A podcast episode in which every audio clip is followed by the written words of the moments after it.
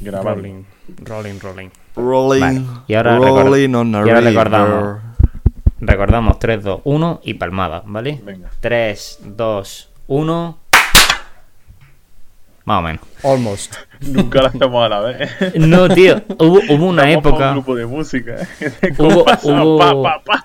Al Claro, compasado, hubo eh. Una época en la que Javi mandaba, que, que sí lo hacíamos, pero desde que estoy yo al mando no, no lo estamos a consiguiendo. ver, Lo hacíamos igual de puto mal, ¿sabes? No, hombre, había solape. Javi, ¿qué cojones estás haciendo? Yo no estoy diciendo nada. Está cambiando la clavija ahí. Tiquitín, Suena ahí, tiquitín. pla, pla, pla, pla, Ahí pla, con la llave pla, Allen pla. dándole fuerte. Está Ah, dándole, posible que sea yo, apretando. porque el micro que... o sea, estoy usando los auriculares del móvil de caridad y esto se desconecta y se conecta solo. Vamos, pues. eh, Ah, O vale. sea que no lo voy a Súper tocar. amable. Bueno, amable Vale, con, el, vale. con el oyente. pot ser, pot ser. Eh, vale, vale, pues esta semana vamos a ver si de verdad no tenemos falso inicio. Hemos agotado ya los temas del falso inicio antes de darle a grabar y a ver si es verdad que no tenemos Es que falso había inicio. programas que, que el falso inicio duraba más que el inicio normal, ¿sabes? A lo mejor tenía 20 Más que el programa en sí. inicio, ¿verdad? ¿Y qué más da? Si, Hombre. si la gente lo que quiere es escuchar a cuatro gilipollas hablar. ¿Qué más da que sea falso inicio que que sea a la mitad del programa? Pero, Ya hombre, que no podemos ir a, a los bares, ¿no? porque- no todo lo que está fuera del, del inicio normal es solo meramente anecdótico y no es canon. Es como No, las novelas de. Star Wars. Bueno, pues entonces nos Ah, voy a contar la historia del chino que reabrió su restaurante y para reabrirla y para hacer, o sea, para anunciar su gran apertura hizo un, un grupo de WhatsApp con todos los contactos que tenía, que habían pedido al chino, incluido el alcalde. Todo el pueblo de en el que yo vivo en ese grupo y el chino mandando menú y caga- había uno que dijo, pues te voy a quemar la te voy a quemar la cocina, puto chino. O sea, es un poquito vio- vio- Oye, violando la intimidad, ¿no? Violando... También me manda el menú. ¿eh? Me La pro- la protección es de que datos- Empezó el móvil a, a temblar, pero muchísimo. Y digo, me asusté, digo, me meto. Y resulta que es el grupo del chino, que a todo el mundo que había pedido y tenía su número, hizo un grupo con él diciendo, eh, que hemos vuelto. Y claro, la gente cagándose, tío. Hemos Hemos vuelto. Hemos vuelto. Ya sabemos que el alcalde, el alcalde le gusta al vuelto. chino. ya sabemos que al alcalde le gusta el chino. Hombre, pero eso, eso quiere decir que el alcalde de alcalde. Claro, que el alcalde es pueblo llano. No, no, pero no que... es- eh, no forma parte de la élite. Yo creo que es ilegal compartir el los, los móviles de la gente así. Claro, coño. Es que tú ahora mismo cualquier Claro, cosa a ver, puedes eh, escribirle al alcalde. Ya no, es- ya no es el móvil que dices, ¿de quién será? Es que también te sale el nombre de- del usuario. Entonces sabes El que lo tenga puesto. Si no tiene un alias, claro. GDPR. pondrá GDPR for the win. Felipe R o yo qué sé. GD GDPR for the win. Ahora el chino va a tener que pagar un porcentaje de sus ganancias anuales en valor de multa. Eso a nosotros nos tienen amenazados con, con esa normativa Con europea. el GDPR, sí. Por si la cagamos. Claro, Sí. el GDPR, el, P, el PII El PII. se, se cotiza alto, ¿eh? Y el. KLMN. Venga, anda, vamos a empezar. Ay, pues eso, eh, dejamos unos segunditos para la canción que tan amablemente Teo nos grabó en su momento y comenzamos. Vale,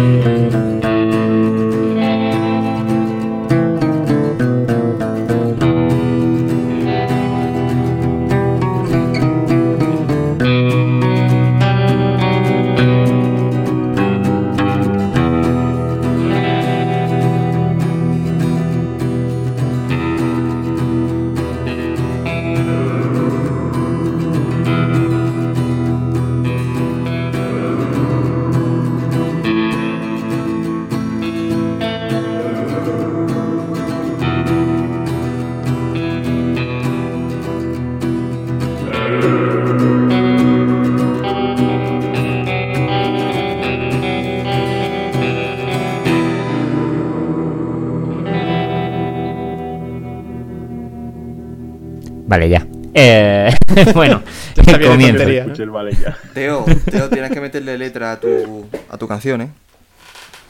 Eso. Yo te ¿Por quiero qué? escuchar cantar. Si quieres escucharme cantar, eh, bueno, Nada más que te bajes un día con el con la bici y lo vas a escuchar cantar. Si me quieres escuchar cantar, a Eh, corre- correcto, correcto, es una de mis performances. Sesiones, la- o no, las sesiones esas del baño, como hacían en el Nadie. Claro, Sesiones claro. del baño. Y claro, la- las sesiones del baño para descubrir Oye, ¿es la posible, acústica del baño. ¿es posible que el nadie sabe nada esté como... mm, ¿Cómo se dice? Infravalorado, no. em, sobrevalorado. Yo, ¿Es posible? pues llevo ya si- sin escucharlo pregunta. varias temporadas. Hace- sí, o sea, hace tiempo puede que no ser. escucho ¿eh? ¿Es posible que a la gente se le vaya la puta cabeza escuchando fuerte. a Buena Fuente y Berto hablar de mierda? Y que todo le parezca gracioso, todo lo que dicen, cuando tampoco son tan, tan graciosos. ¿Es Claro, es que yo creo que es como la típica comida que te la puedes comer un poquito, pero que no podrás ni comerla todos los días ni comerte un plato entero, en plan de, uff, me, te cansa a la hora. Sí, además 20 siempre es la misma mierda, o sea, tampoco es una cosa... Claro, claro, no hay cambio, no hay ningún Yo creo, cambio. yo creo que el nadie era como Muse. Solo los primeros discos barra temporada eran buenos. No, pero lo siguen petando en Se agotaron. todo en la vida, ¿no? Todo, No. to- todo en la vida, el primer disco es el mejor. No, la yo, yo lo que la pasa, sí que es verdad que llevo tiempo sin, sin oírlos, porque ya llega un punto que me satura el podcast y creo que lo último que estoy escuchando siempre es Comedia Perpetua, aquí nos guiamos por Comedia Perpetua. Y, y a lo de nadie, la vida moderna y todo esto he dejado de escucharlos porque es que no me da la vida, o sea, los fines de semana, que es cuando puedo escuchar podcast, eh, el único que me pongo a eso es esta gente y es porque me parecen someritos y porque me parecen instructivos. Oye, los del pero Fibeta, ¿los del. Fibeta se han comprado ya un micro o no? ¿O siguen grabando con el micro del portátil? Eh, Han hecho una colecta.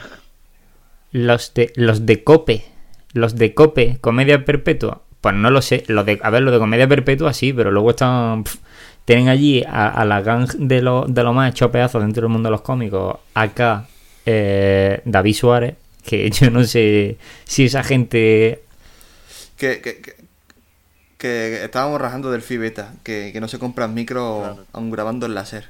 Pero que yo no sé, pero que yo no sé si todos graban en el mismo sitio o Hombre, en la Bueno, de todas maneras, en la cochera esa en la que claro, grababan. Pero coño, Sí. pero claro, coño, yo entiendo, tanto en tu casa, o sea, que, que esta gente son unos muertos de hambre. Ya, pero, Bueno, el que te escuche, nosotros, el que te escucha nosotros mismo, tenemos Javi, que micro y somos micro la mierda. Que nosotros, que somos la mierda. Pero tengo micro, ¿eh? micro. Ellos que se dedican a eso. somos ese mm, pobre. Somos ese pobre que en un intento de aparentar se compra un whisky de 200 euros la botella y se tira sin comer tres meses. Y se lo bebe en un vaso de plástico, ¿no? Para que el whisky no correcto, le, y se le lo bebe. sepa, le sepa alcohol, ¿sabes?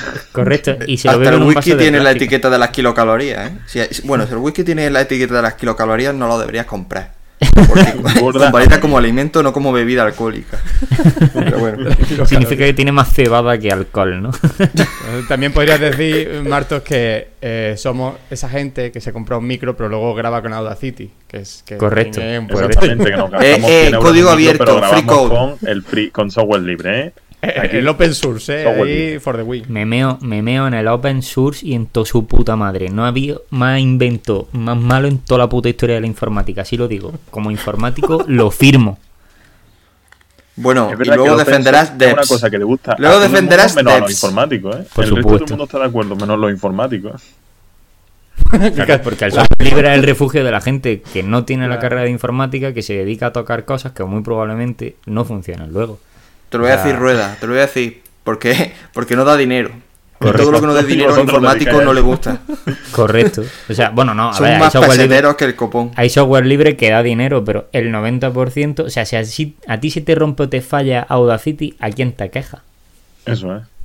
¿Quién te lo Pero arregla? A nadie te vas a quejar. ¿Cómo te Pues- vas a quejar? ¿A Pues quién entonces, quieras quejarte? Pero vamos a ver, a pero que nadie. si yo estoy usando un producto, lo que quiero tener es un soporte detrás. Entonces, por eso me quejo de que no me gusta el software libre, porque el 90% de los programas de software libre no tienen un soporte detrás. Que luego hay Mira, empresas re- como, no como lo ha hecho. Red Hat y como tal que sí tienen, sí, pero que no. Pero es que Tú usas- no lo ha software hecho. libre como ¿Cuántas tal, veces os ha petado el... ¿Cuántas veces habéis necesitado un servicio de soporte de Audacity? Cero.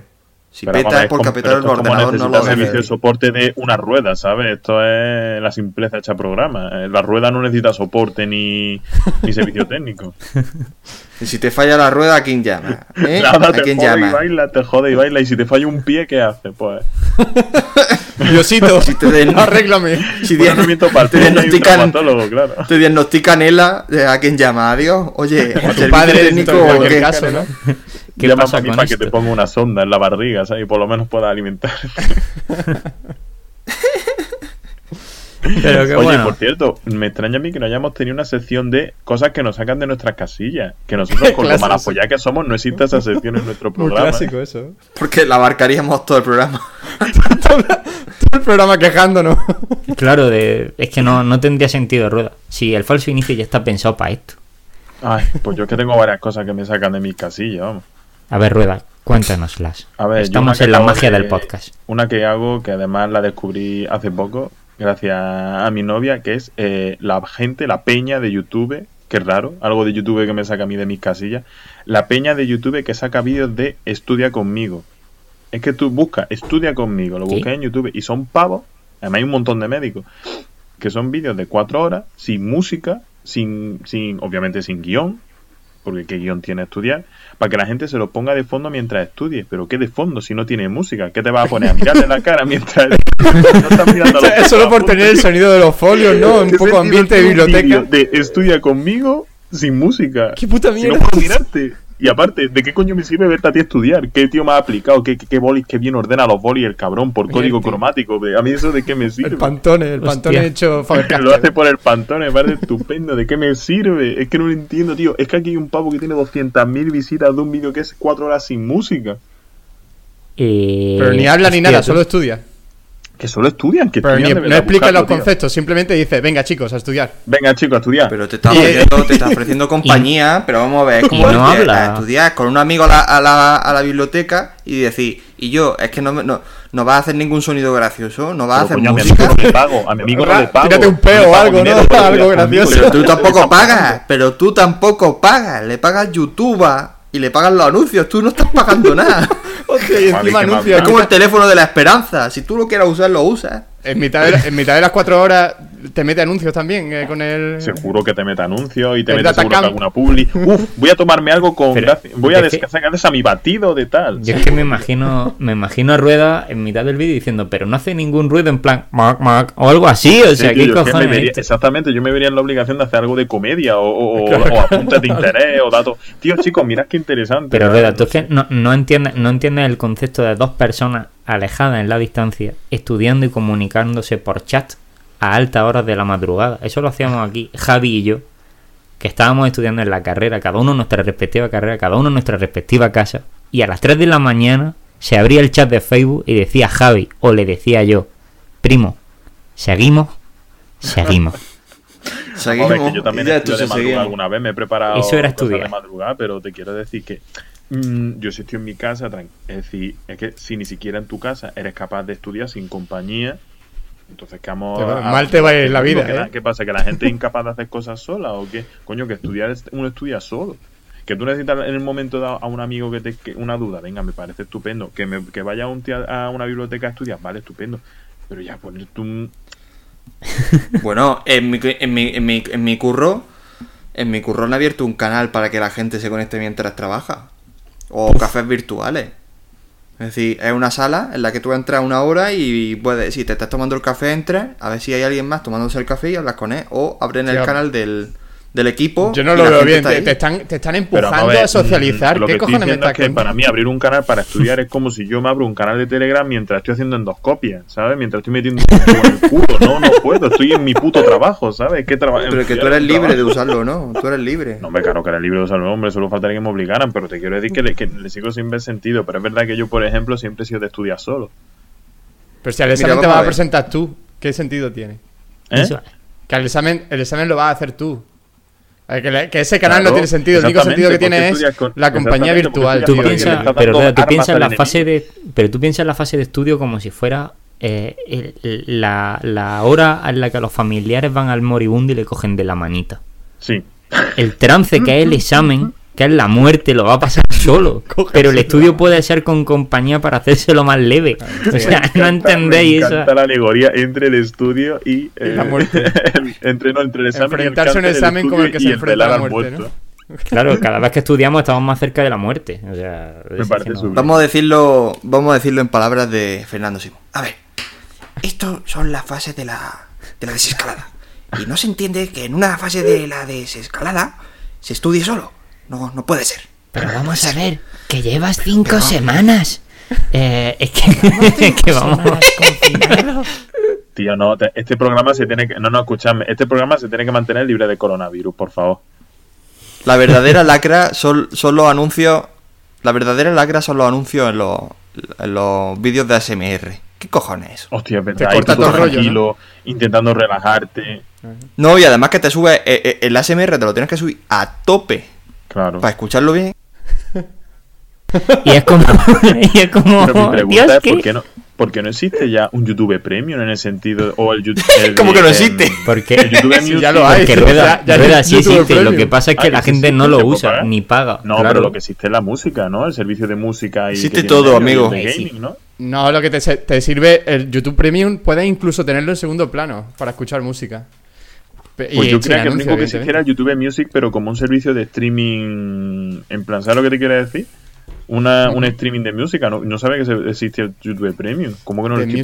Pero pues, a ese botón que le da no gracias cada semana Es verdad, o así, que ni ese es, el, es el Premium. Ese es el premio, efectivamente. ¿A cuántos botones, cuántos botones nos pueden cambiar la vida y estamos dándole a no gracias, eh? si le diéramos a que sí a todo lo que a lo que todo lo que nos ponen por la en la cara, tío. joder. Tenemos el, el navegador lleno de, de barras. YouTube tiene, de barrica. Antiguo. YouTube tiene la constancia de, de un estudiante de oposiciones, ¿eh? Es acojonante. Por más que tú le digas que no. Está justo sigue. detrás justo Pero por detrás de WinRAR. WinRAR es como lleva la gente mucho que pide dinero en que- Wikipedia. que compre. Claro. O sea, es como los que piden financiación en Wikipedia. Recordamos que es un proyecto libre, pero necesitamos financiación. Cállate, que eres más feo que un tiro mierda. Coño. Digamos que hay un podium, un podium, un podium de constancia en internet pidiendo, pidiendo, Pidiendo apoyo, pasta. ¿no? Tenemos Wikipedia, eh, WinRAR y, y YouTube. Son, luego- las tres además, plataformas más que dice, constantes. Venga, no dame dinero. No, no, Y- y- pero y ahora los de estado de alarma funciones. también. No, no, no, no te voy a limitar funciones, simplemente me gustaría que me dieras Y dinero. las actualizaciones de Android, madre mía, yo, yo actualizo y me sale ya el anuncio de la siguiente actualización y digo, vamos a ver, eh, ¿esto qué es? Hijo de puta. Salimos, ¿eh? Termina de una vez, ¿no? Bueno, eh, señores, que se nos ha ido al final el tiempo en cata con, con la El tontería vino de en las cata. quejas El de vino en rueda. cata. Tenemos que hablar de cine, ¿no? El vino en cata, efectivamente. ¿Qué? Vamos a hablar. Vamos a hablar Habrá que- de la habrá que hablar de serie que es Debs. Eso ya no lo dijimos en el programa pasado. No, no, es que de, No, dijo dije- Antonio que era la polla. dije me la que puse yo- y digo, pero bueno, si esto es... No, no, no, no, no. Hablaste tú Eso. diciendo que era una puta mierda. No, eso lo dijo por el grupo de WhatsApp. Yo Ah, dije tú. que había visto hasta el séptimo, o sea, hasta el penúltimo capítulo y que a mí me estaba gustando. Y yo me la he terminado y a mí me ha gustado la serie. Es, eso sí, densa de cojones y a ratitos infumable. Pero A ratitos. Hostia, tú, me lo estás pintando de puta O sea, madre. ¿eh? pero- es pero- densa de cojones y a ratito infumable, pero... Pero pretenciosa... Pero míratela, eh, míratela. Pretenciosa... mm, Vaya, que Nolan se le cae un huevo al suelo si ve esa serie. De lo pretenciosa que es. Nolan es un tío humilde, ¿no? Nolan ha dicho, yo he mandado a Matthew Es- McConaughey al, al espacio y lo he metido en una dimensión X. Pues eso se queda corto al lado de Devs. O sea, es que la serie de Def es mm, una follada. O sea, no sé, porque creo Javi tú la abandonaste, ¿no? sí, O en el que- cuarto, cuando vieron a Jesucristo. Los... Sí, es que, es que eso, es que a ver, es que ahí, en esos momentos encima, ahí es cuando empiezan a enseñar un poco el final y es como, pero vamos a ver, ¿qué coño estáis poniendo aquí? Que luego ya poco a poco, en capítulo a capítulo, te lo van enlazando y ya te hacen un final potente. Pero sí que es verdad que hay momentos en los que es súper densa. A mí Mm. es que es una mezcla extraña entre Mr. Robo y... Mm, series de HBO de estas. no sé, y otra más. O sea, series son, de HBO que son, series. amarillas, ¿eh? O sea, son. ABC, No, ¿eh? son densas, y son- Sí, pero que claro. la han cogido por el mismo patrón. O sea, es que para mí era la de. Sí, pero- Como de la de Almas de Metal. ¿Cómo se llama? Westworld. Para mí era igual. Westworld. Para mí era Sí, igual. almas de metal, igual. tío. Era apocalípticamente igual. al- Almas de Metal, Teo, es el nombre de la película Ya, ya, original sí, de los sí. 70. Ya lo sé, Entonces, ya lo sé. eh, es eso. Que ha sido aquí Javi un poco pretentious Bueno, mira, también como Debs. Te, te voy a decir, te voy a decir el punto exacto en, la que, en el que dejé Devs, ¿vale? Devs, para el que no lo sepa, usa la computación cuántica para recrear momentos históricos y viajar en el tiempo. ¿Vale? A partir de la computación cuántica tienen mejor capacidad de, o sea, de procesamiento y tal y pueden reproducir cosas. Bueno. Llega una... Ahí no tienen un problema. La 20 imagen minutos, se eh, ve pero no el sonido. Y llega y dice, voy a aplicar el teorema de Bolzano de no sé qué física cuántica, que esto lo arregla, pum, lo arregla. El teorema de Bolzano. Y llega... No, el teorema de Bolzano es que no puedes ¡Bravo, pasar por el río sin, que- sin, sin- sin mojarte el culo. Pero, bueno, aplica una teoría cuántica y le sale bien. Y llega el jefe y dice, esta es despedida. Pero jefe, si lo he solucionado, esta es despedida. Digo, ¿qué mierda es esto? Un ERTE, ERTE para ti. No, porque dice, no puedes desprestigiar el verdadero valor de este trabajo y con esa teoría lo has cagado todo. Digo, hola, ¿me he perdido algo? ¿Te acaba de solucionar el, el problema? ¿Te acaba de salvar el culo? ¿La despides? ¿Por qué? Porque tenía que, porque era el girito que había que dar en este capítulo, ¿no? es que era horrible, o sea, Que eso lo explican justo. o sea, acercamos a los últimos cinco minutos. Es que eso lo explican giro, justo giro. en el siguiente y es porque ha usado una teoría que afecta a distintas eh, Sí, hasta que, hasta multiversos que, hasta que posibles empieza a el llorar, universo. Entonces, hasta que claro, empieza a llorar porque se le caen los cojones al suelo porque ve que la teoría tampoco altera tanto, porque ve a su hija. claro. Anda y vete a cagar. Anda y vete a cagar. O sea, la serie es más. O sea, llega a niveles de, de, de- de- de intensidad como la casa de papel. O sea, llega un momento en el que dice, vale, está todo ok. Y tiene que dar el girito. El girito. ¿Sabes qué dice? A ver, a ver, a ver, a ver qué El cosas se capítulo inventan esperando ahora. al girito, ¿no? El girito. El girito. Es que, tío, es verdad que una serie se hace. Cuando las series dependen de eso, del girito, Claro, de que tu guion, yo no digamos. puedo con es, eso. Continúa, continúa, continúa. Girito, continúa, continúa, continúa. Girito, continúa, continúa, continúa. ¿Sabes? En plan de como, como plano. Pum, plano, pum. Y plano, el jefe- Pum, y el predecible porque sabes que cada capítulo solo es interesante al final. Y el jefe es tipo Westworld, eh, Anthony Hopkins, ¿no? Que es un tío que esconde mil millones de secretos, pero es súper... No te dice nada. Va como... Nunca sabes qué está pensando, pero tiene un millón de secretos. Es dentro. Nick Offerman. Eh, Bueno, bueno, bueno. Que parece ver, Dios que en ya la muchas tierra. series se cortan por el mismo patrón. Sí, sí, es lo Incluso mismo, a- tío, ya, digo, por no- mucho que la dirija sí. Garland, por mucho que la dirija Garland, al final irá con gran parte de, de la historia bajo, ¿sabes? Se la mandarán a su casa, es decir, él tampoco creo yo que él, y el guion, él no le habrá tocado nada, vamos. Mm, Le dirán, no "Dirige sé yo mierda, qué decirte. shit". ¿eh? No sé yo qué decirte del guion. Mm, No sé si es suyo o es de otro tío. De Damon Lindelof sabemos que no es, ¿vale? O sea, Lindelof, el señor tortuga. Y hablemos de otra... Habl- hablemos de otra mierda, la de los podcasts del gospel. Vamos a ver. ¿Qué es eso, Antonio? a ti te encanta. Pero si es una ¿El verborrea el el increíble. qué? podcast del, gol. ¿El cuál? ¿Qué? ¿Cuál? Los Midnight Gospel. Eso que es un podcast... Ah, hostia, tío. Es que la vi. Tío, para mí me, ha flipado la serie. O sea, me ha roto la cabeza. Una serie de dibujos, tío. Es, es que mm, es como Hora de Aventura, pero para Pero un adultos. podcast. Mm, No, no, no. Hora de Aventura ya era para no tiene adultos, ¿eh? trama, es directamente un podcast. Sí, es que no tiene trama, son. es- se va el tío. Además, es como que es un mundo virtual o mundos virtuales.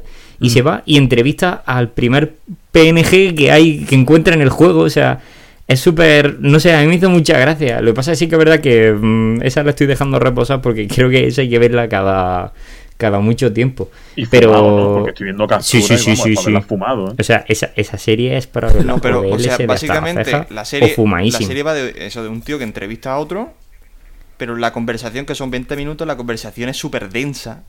Es como si fuera un podcast. Sí, es como sí, si sí, fuera un eh. podcast. Lo, lo visual no tiene nada que ver con lo, con lo que están hablando, de hecho. Es la. Es, es como hablando de temas en plan súper trascendentales, el sentido de la vida, cosas de esas, pero un tío, pues eso, que está hablando mm, Mientras de esos cosas. temas con un PNG, con un PNG de un juego.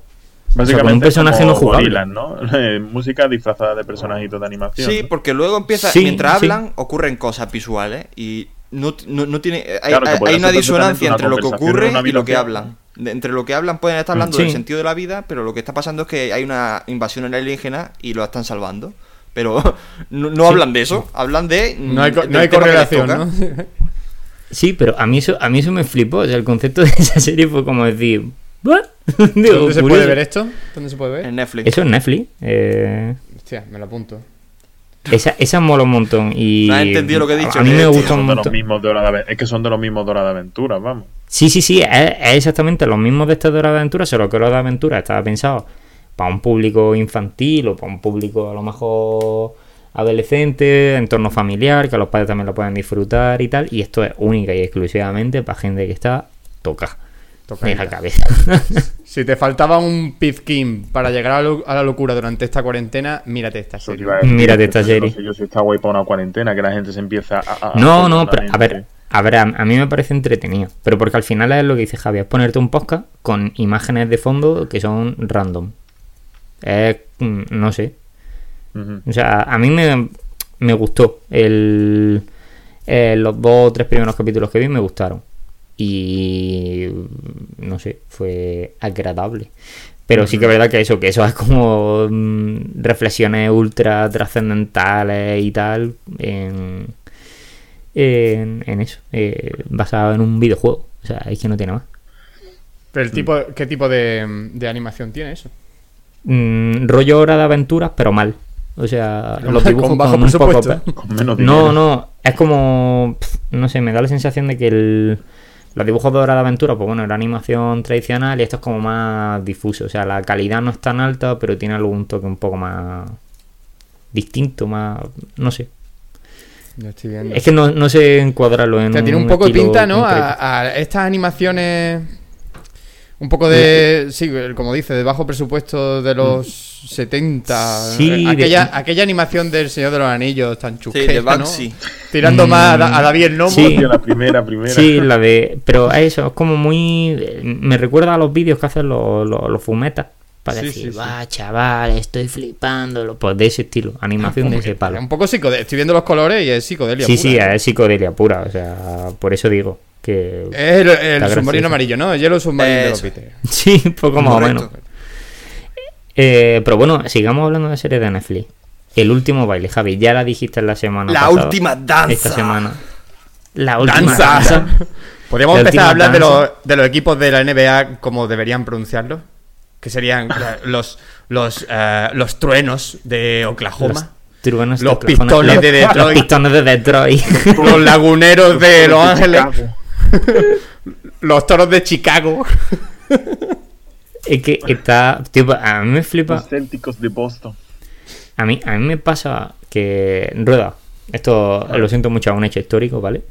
Eh, ¿No os pasa que ese equipo era Bueno, como. Michael Jordan. mm, eran una familia, no eran un equipo. O sea, es flipante eh, Michael Jordan.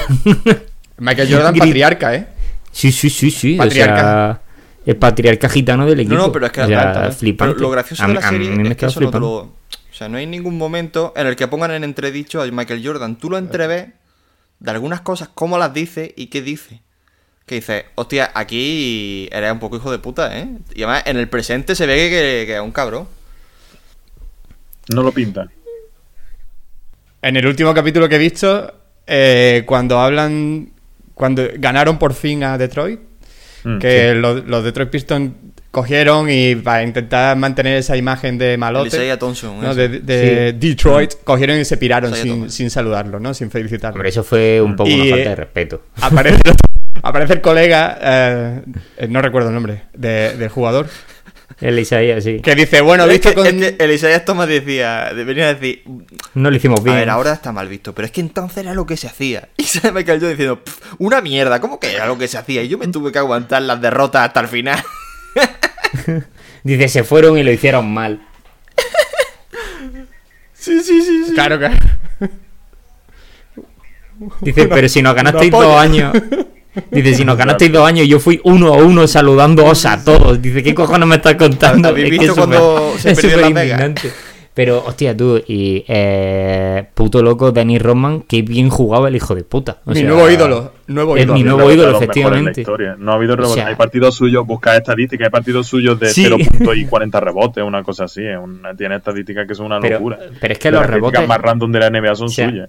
Te ponen, rueda, a ti que te gusta muchísimo la NBA y te gusta tal, te ponen las, es como los cortes de los rebotes, de los mejores rebotes durante Mm. toda la temporada, a lo mejor, eh, 94, 95, O sea, bueno, 94-95 no, porque eso era cuando estaban los Spurs. En la 95-96, 96-97 y 97-98, los tres últimos campeonatos que ganaron Sí. los Bulls. Y luego también de los Pistons.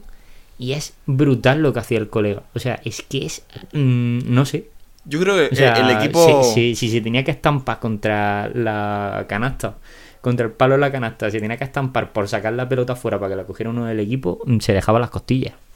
O sea, es A mí que- también- me da la sensación de que- El deporte, el deporte en los 80 en general, no solo la NBA. Bueno, en los 80-90. Bueno, esto es en- de la los NBA 90. Era otra, era otro rollo. En fútbol americano mucho peor es que la gente se, se reventaba. Antes Pero es tenía que- mucho menos cuidado por su decía, dicen en el documental ¿no? que el equipo parecía más un equipo de hockey sobre hielo que, Ya que ves un equipo de baloncesto. Pero la, Sí. la impresión que a mí me da sin, sin a ver, o sea, me suena a Dennis Rodman ¿no? de, de la historia, pero parece como que te lo pintan que el tío estaba abocado a, jugar en ese, en ese equipo.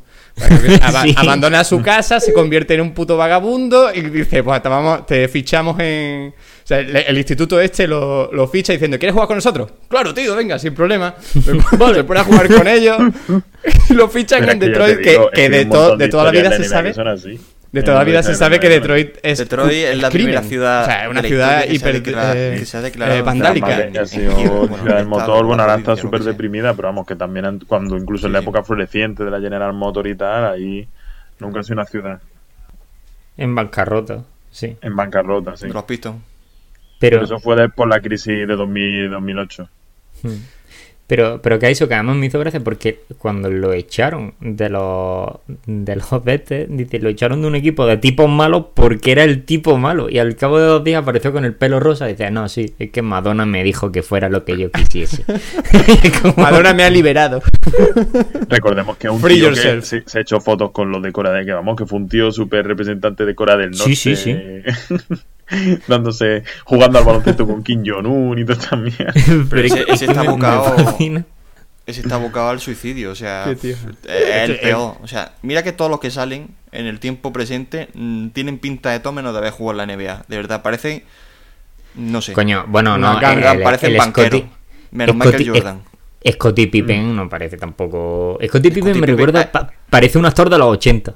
Sí, Ahora. esa Scottie cara. Pippen, O sea- mm, quizá, quizá a Scottie Pippen le falta un hervor, ¿eh? Quizá le falta una máquina. Sí, quizá había que ir en quinta y va en tercera mm, reduciendo a segunda. Pero Scotty, vamos a ver, no firmes un contrato a 8 años a 15 millones. ¿No ves que los demás firman año a año? Da igual, yo firmo. No, pero hombre, sí, cabrón, no lo, Pero no lo luego el pongáis tío- como si fuese un normal. estaba- dinero que todo, ¿eh? Porque lo que pasa es que él alargó mucho más la carrera y firmó un contratazo al final, pero ha ganado más dinero. Se sabe la Sí, estadística, pero- ganó más dinero que Michael Jordan, Pero, ¿eh? Pero, el pulso carrera. que, pero el pulso que le echó a los, el- en el 97, por ejemplo, a los Bulls, que es lo que te muestran aquí en el, Eso es maravilloso. el documental, es, es brutal. Es como, es que los demás estaban ganando mucho, yo estaba ganando una mierda, y claro, como me lesioné, pues tiré la lesión. Pues me, me pas- me paso el verano cojo y ya me arreglo en septiembre. y ahí estaba, y ahí estaba ya eh, Michael Jordan que sí, que, que se iba a arrancar eh, los pelillos del bigote y estaba A ver, diciendo, me cago en Dios. un segundo, un segundo. A ver, lo de Scottie Pippen con su contrato, lo, lo dicen en el documental, que lo hizo- él pensaba en su familia, tenía dos personas dependientes en su casa y, no, y no quería arriesgar con su contrato y por eso firmaba, firmó a tan largo plazo para por obtener seguridad, aunque fuese luego menos dinero. claro. Yo- ¿Qué pasa? Que luego se le hinchan los cojones. de- Claro, dos se le hincharon los cojones diciendo no puedo no- con el Richard colega este no puede no puede revisar el contrato y, y- y toma la decisión que toma que creo que lo están criticando un montón porque se le ve como un poco trai- traicionero pero hay que entenderle Mm. y luego la- eh, eso, eh, la- te muestra también la, mentalidad que tiene Michael Jordan que no sé si en algún momento del documental mencionarán cuando cuando aparece en Space Jam pero espero que sí lo hagan Ojalá. ¿no? espero ojalá y su y su periplo en el béisbol también no Eh, eso, eso seguro, lo ¿eh? van eso yo creo No que estoy lo muy van a seguro porque, porque hay un del- capítulo hay un capítulo dedicado a Michael Jordan como marca comercial hablan de la Air Jordan Mm. hablan de los y no dicen nada de Space Jam ¿eh? no sé yo si volvieran a Pero, ¿y del béisbol dicen algo? Porque del béisbol se supone que fue en la 94, 95 y 93, 94. A ver, pero el documental- a ver, y el ahí documental- no dicen nada. pero el, el documental va del último año Claro, O sea, por eso plan digo. ult- o Claro. sea no va no va de cuando este se retiró después y volvió O sea, Pero eso como... yo creo que no, no, lo a pero, me re- pero me refiero como también están haciendo, por ejemplo, porque yo pensaba que iba a ser todo centrado en el, en el último campeonato que ganaron, Mm. Eh, y también, hombre, también están yendo a los primeros años de, de Jordan en la NBA, los primeros años de, de Pippen en la NBA, los primeros años, por ejemplo, en los Detroit de, Sí, pero vas para de atrás, Stephen más- Curry, o sea, de Stephen Curry de... mm, De Kobe Rodman. El, eh, Dennis Rodman, ¿no? No, Estaba hablando. de Dennis Rodman. eh, ¿Sabes? Que es como que van, o sea, para entender como el, el, el último año, pues remontan a toda la trayectoria pero- previa. Por eso pero no pasan del yo pensaba que 99. iban a... Sea, No, no, sí, ni- Pasan sí, del 99 pero- porque pero están hablando refiero- de esa última, pero de es que esa el última béisbol- temporada con, el- con el entrenador. Pero este. me refiero, en el béisbol no fue en la época del 94 y el 95, cuando se metió, por Creo que ejemplo... sí, creo que fue en el, en el 93. que fue, que fue además porque al padre lo habían matado o algo así, era como No, porque el- al el padre, murió. o... El Batman Sí, negro. el Batman negro, efectivamente. Negrácula. Fue Eh, Negrácula. poco, se habla, poco se habla que Shaquille O'Neal hizo una película En el haciendo 93. de superhéroe. En el 93. Sí, tío. Y hizo de Robocop. Shaquille O'Neal haciendo de, como un Robocop raro, ¿no? No había una película. Coño, Hay películas no muy extrañas. Sí, sí, sí. sí. Hay películas muy extrañas de los 90. Esta sería Pero- una buena peli para comentar, una peliculita para comentar. A ver, Pero- espérate, os lo digo. Yo, yo a mí una cosa que, que me hace gracia cuando lo mencionan, que es cuando Steel, dicen, de no, 1997. esa, esa. Que a mí una cosa que me hace mucha gracia cuando lo mencionan, que es lo de a, a Michael Jordan lo escogieron el tercero en el drift. Y digo, soy draft, uno de los dos primeros, en el draft este, y uno de los dos primeros, mm, y me estoy arrancando la cabeza de los dos que eligieron primero, de no haberlo cogido a él. Pero es como, no lo sé. Pero otra cosa- pasa. Todos los- la gran mayoría de ultra estrellas no han sido elegidas al número uno. Pasa en todos los deportes. Kobe Bryant creo que fue el 16. Eh, yo qué sé, si te tiras fue americano, Tom Brady fue quin- cuarta, quinta ronda, en el 100 mm, 199. Eh, Manu Ginobili fue también bajísimo, que eso pasa. Que es ra- a ver, que hay un montón de número uno que han sido estrellones, pero mucha gente que se han fumado. Kevin Durant fue también, creo que tres o cuatro, todo esto. No Hay sé, muchos no franquicias que están Es que- tirando de los pelos. Portland, Portland es como franquicia famosa por saltarse a mucha gente, porque se saltó a Kevin Durant, se saltó a Michael Jordan, se saltó. Y todo lo que fichó eran pibos gordos que no llegaron a nada. Era, no, seguro. Se quedó en agua de seguro que borracho. este me- Seguro que este me ayuda. ¡Pum! Y yo, por favor, poneos en internet las imágenes de Steel. de- es que es un Robocop negro mm, con cara de mala hostia, máscara de Batman. Es que es buenísimo, tío. ¿Cómo hacen esta mierda? de Batman. ¿Cómo hace esta Bueno, Ponedlo, por favor, Porque por la NBA era. Y es un película. Porque está en su momento, está en su momento, tío. Es un peliculón. Sale Bill Murray, sí. Michael Jordan, yo, Además, ¿Quién es un homenaje a todo lo que era esa época, tío. Pues tengo a los Looney Tunes, ¿qué es lo famoso de mi época? Pues los Looney Tunes, Michael Jordan y tal. Pues venga, lo voy a juntar todo. Aquí es todo, es un homenaje a la A época, ver, está tío. guay porque en pues el sí. documental te enseñan un poco la. Cuando hablan de la, la- de la marca de Jordan, tú ves ya que el tío. El tío quiere hacer finanzas. El tío quiere explotar la bis comercial. Y que todo lo que hacía era por dinero. De hecho, hay un momento en el que tiene que grabar un anuncio y, y no sé por qué el documental lo hace, pero repiten siete veces la misma toma. En plan, el baloncesto, no sé qué, el baloncesto. Como que el tío, que no le importaba, que le gustaba hacer anuncios. Que luego la negociación con Nike, Mm, que claro que con él Reebok, tenía que ese- Luego, no me entero muy bien el documental. Teo, si tú lo ves, a ver si te enteras. Pero llega la Olimpiada del 92 y Mm. por algún rollo raro no quiere mostrar Reebok.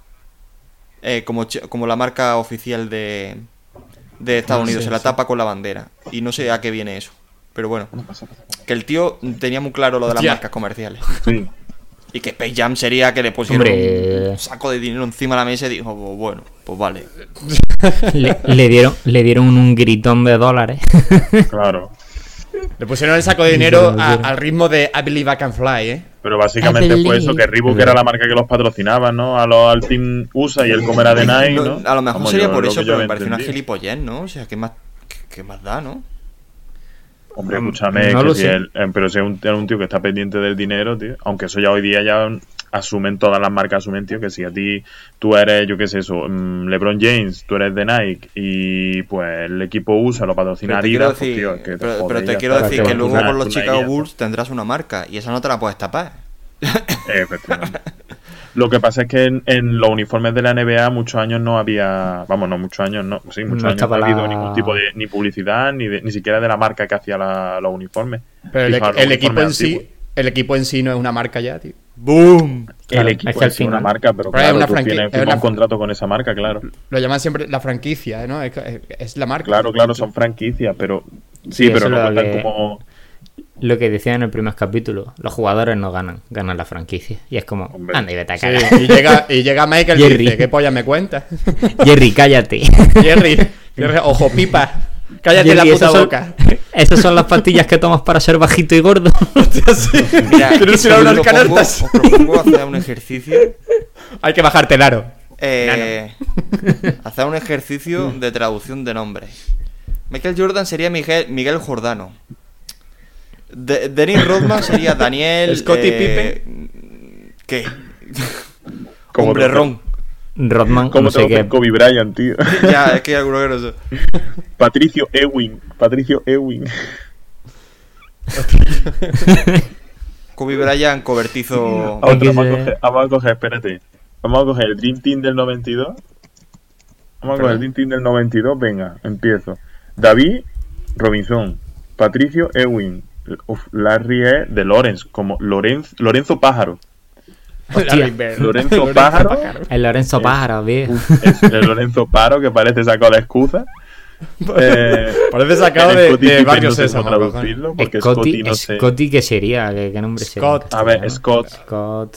Pero es que Scott, ¿qué nombre es? Eso no tiene traducción. ¿qué Eh, eh, yo lo tengo. Scott, Scott. Ja- Jacob Escocés. Pipas. Escocés. Jacob Pipas. Pipas. Verdad. o tuberías, Sería, eh. sería mágico, mágico Juanes. No es mágico hijo de Juan. Mágico Juan. Claro, Magic Suena Johnson. A mexicano, tío. El hijo mágico de Juan es Magic Johnson. Parece una canción de Juanes. Mágico Juanes. Carlos Malote, ¿sabes? El Carlos, Carlos Malone, claro. El John Stockton, eh, ese no sé, Stockton, no la ciudad de Michael Scott. Stockton. Stockton. Michael Scott, no, es verdad. Scott. Me parto. Bueno, que está muy guay el documental, que que la son- gente es muy recomendable que lo vea. Está muy chulo. Hostia, y Para el que le guste y no le guste la NBA, ¿eh? que está- es interesante en cualquier Sí, cualquier sí, sí. O sea, aunque no guste la NBA, mm, es interesante el de este. Bueno, sale un poquito. Sale un poquito Kobe Bryant. Como en el All el Star último haciendo de baile. Joder. Pero, Javier pero el Michael. Jordan le pasa por encima como una El pisonadora. último baile de verdad. Está para decir, ¿veis este que ahora es famoso? Pues Jordan lo machacó en Pero el, su época. el cuarto capítulo se lo, se lo dedican, ¿no? El- creo que el cuarto, ¿Sí? el quinto. Mm. Isa- Isaiah Thompson un poco El el, síndrome el de. Apollo Creed, ¿no? Que eh, es deportista pero luego sale con, con traje de banquero, ¿no? Con chaleco, ¿no? Y el reloj con cadena Es que en la no, cintura. no sé si Is- Isaiah Thompson eh, empieza a decir, es que eh, todos éramos buenos, pero él volaba. y era No sé, como... Michael Jordan, Michael Jordan sí sé que tiene alguna franquicia.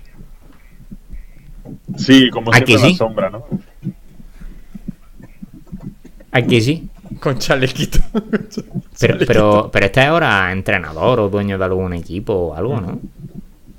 Como, bueno, eh, No, eh, Michael, Michael Jordan compró alguno también. es, claro, que mm, es dueño, bueno, dueño, participante de una franquicia de que es Charlotte, la de Charlotte, Charlotte Bobcats.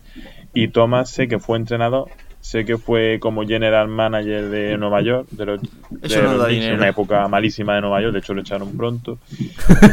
Y inútil. No, es verdad, es verdad. Vamos a buscar New York Knicks y Isaiah Thomas. Y uff, fue la, la purria. Y creo que ya está, esos dos ya están. Michael Jordan nunca ha sido entrenador.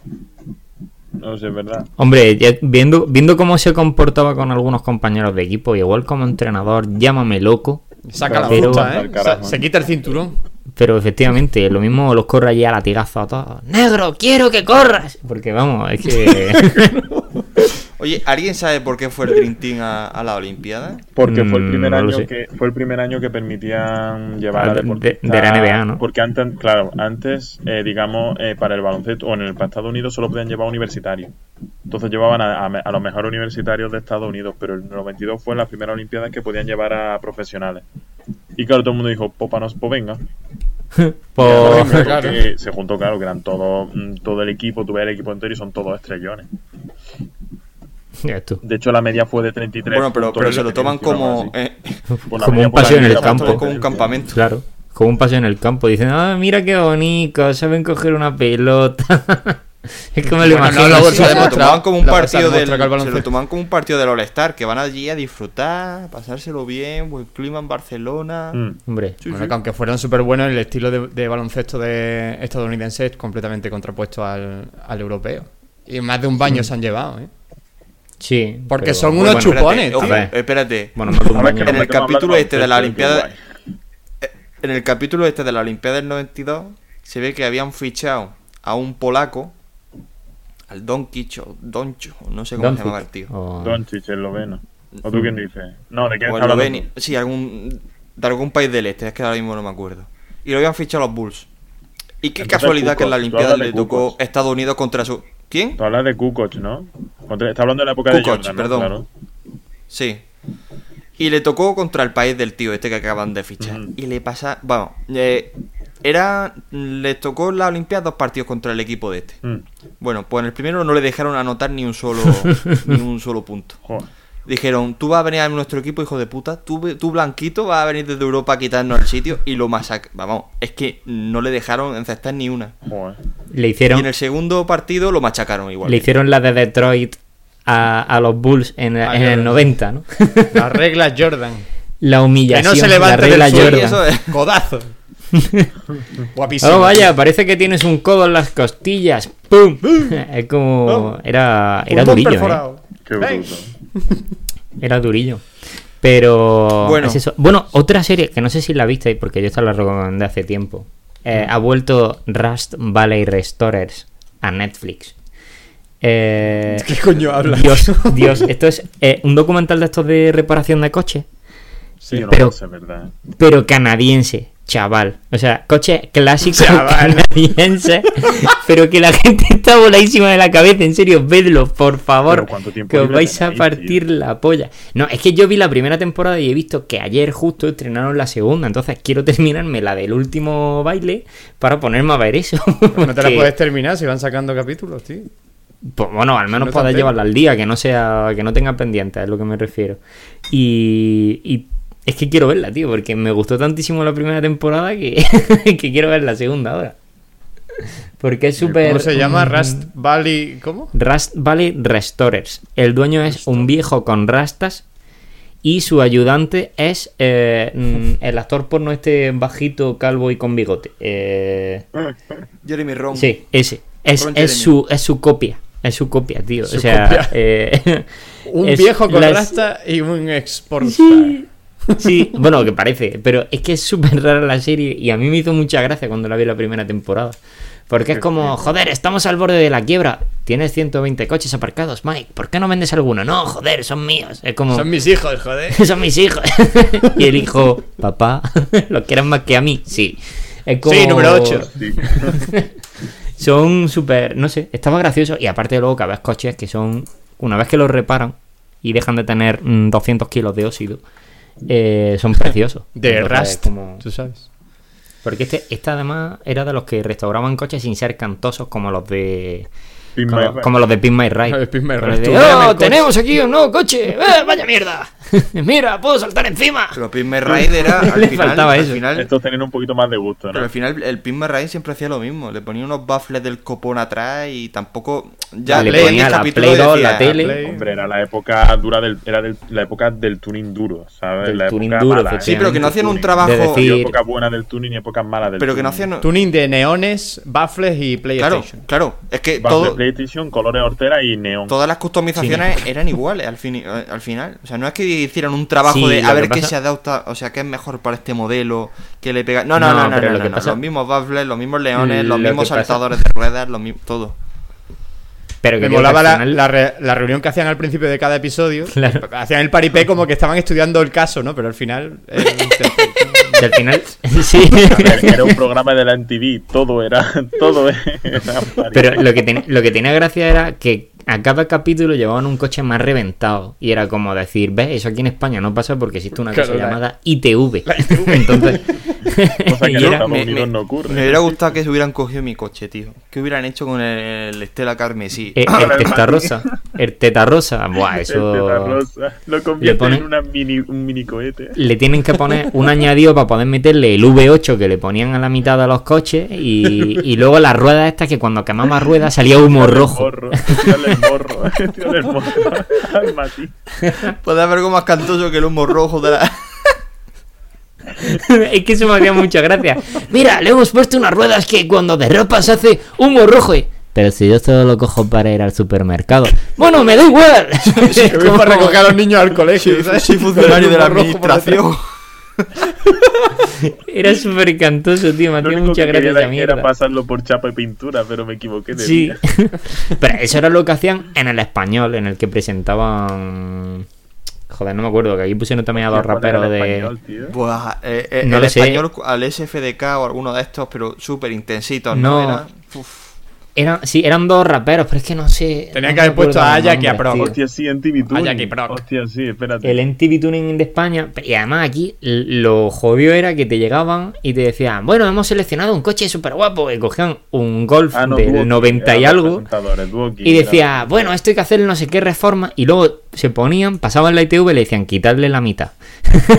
y, se, tenía- y se quedaba el coche como ese de- no está homologado, fuera. Claro, y se quedaba el coche como al tío, principio. Tu, tuning honesto, tío. En plan de, guau, tío, mira cómo lo hemos dejado. Ahora la ITV. Era súper cantoso, tío. A mí me hacía mucha gracia ese programa. eh, Porque era, de- o sea, lo comparabas con el de América y decía, pues vaya. Claro, es que el de Estados Unidos era fantasía pura y dura. ¿no? Claro, pero porque el de Estados Unidos era en TV, es que era from the X to puro. the sea, ¿eh? Claro, era, era en TV puro lo que tú has dicho. Era como los programas estos de Mis Dulces 16 y O cosas sea, de en MTV esas. habría- había había eh, eh, programas en la MTV dignos de, de- de ser recordados, como MTV Crips, ¿eh? esos hijos de padres Es- ricos los hijos de que tenían que un tobogán para ir de la planta de arriba a la de abajo, eh, yo qué sé, un montón de mierda, una cueva con una, con una piscina. Venga a ver mi chabolo, gente- tío. Y, y los niños todos eran niños de papá. Esa gente es uno de son los los que programas dirigen el mundo ahora. El, el Mil Dulces, Claro. Mil O que Dulces se ha muerto 16. ya. Mil Dulces 16, otro programa para ser recordado. eh. En todos los programas, de nuevo, hijos de ricos estadounidenses. Que te regala un testa rosa y la niña se enfadaba porque e- era amarillo en vez de, de vez de rojo rosa. como ella lo quería. Era alucinante. No, porque, Había uno- porque era rosa en vez de, de rosa. Y era como. Era rojo en vez de rosa y era como. Vale. ¡Papá, no era el-". Y además se pillaba un berrinche delante de, de- de todo el mundo allí en, en el- en la, en la- en la fiesta. Había otro programa que comentamos el otro día, Marto y yo, que Mm. eh, se llamaba ¿Cuál era Date My Mom. Y Ah, uh, sí, uh, era un- sí, sí, sí, sí, sí. era un, un programa en el que llegaba un pretendiente, ¿no? Y tenía, o sea, llegaba un candidato que tenía que tenía tres pretendientas, pero en lugar de tener citas con las tres pretendientas eh, o pretendientes, eh, tenía las citas con las madres. Y en base a la cita con la madre, elegía. Mira, Claro. mm, súper super ido de la olla. O sea, cosas que solo pueden pasar en los 2000. Eso En, ya en. América, claro. Es que eran cosas súper. No sé. Esa yo- época yo en la me que todo valía, ¿eh? De cuando La- pusieron la en era la abierto. hostia, tío. Es pero que- es, cuando pusieron la NTV en abierto fue glorioso. La eran en abierto ganó con Gandía Shore, ¿no? Con Jersey Shore y Buah. Gandía Shore. Es decir, creo que fue justo después de quitar Fly Music, el mejor canal de música en abierto Hostia. de este país. Lo suscribo, lo suscribo. Fly Y luego, Music, justo joder. después de esa época dorada de, de, de la música en, la tele, pues pusieron la MTV. Y todo el mundo, ah, vamos a ganar. No, no ganamos. No, no, No, no perdimos, ganamos. Y mucho. Qué buena era Fly Music, tío, de vez en cuando lo recuerdo. ¿eh? Qué Hombre, vicios por las mañanas de verano, ¿eh? En la NTV, si te levantabas a hora intempestiva un fin de semana, o sea, a las 6 de la mañana, pillabas pillaba la selección esta de clásicos que hacían de, de cada década. Que eso estaba muy guay, pero claro, para eso te tienes que levantar a las 6 de la mañana, porque a las 9 empezaba la mierda. No Es que empezaba la lo mierda bueno. empezaba muy temprano. sí, sí. Pero. Fly eso. Music, tío. Qué tiempo. Joder. Qué depresión. Una vela, prenda- encendamos una vela por Fly Music, ¿eh? Fly Music. Estaba la, la China Patino en la 2 y Fly Music. La China dos- eso qué la cojones. China era. Patino, tío. Eh, ¿Cómo se llama el programa? Mm, me tengo que acordar. Hombre, yo recuerdo el de Música 1 en su momento, con el Sí, calvo de y- Música y 1. música sí, ¿no? Y música sí. En la 1, Eso es pero... más antiguo todavía, ¿eh? Eso es todavía Es más que- antiguo. Pues yo me acuerdo, tío, en Música 1 que llevaban a gente potente, ¿eh? O sea, poca broma. Os voy a decir el nombre del programa de la 2. E-Pop. Y ¿Os acordáis de E-Pop?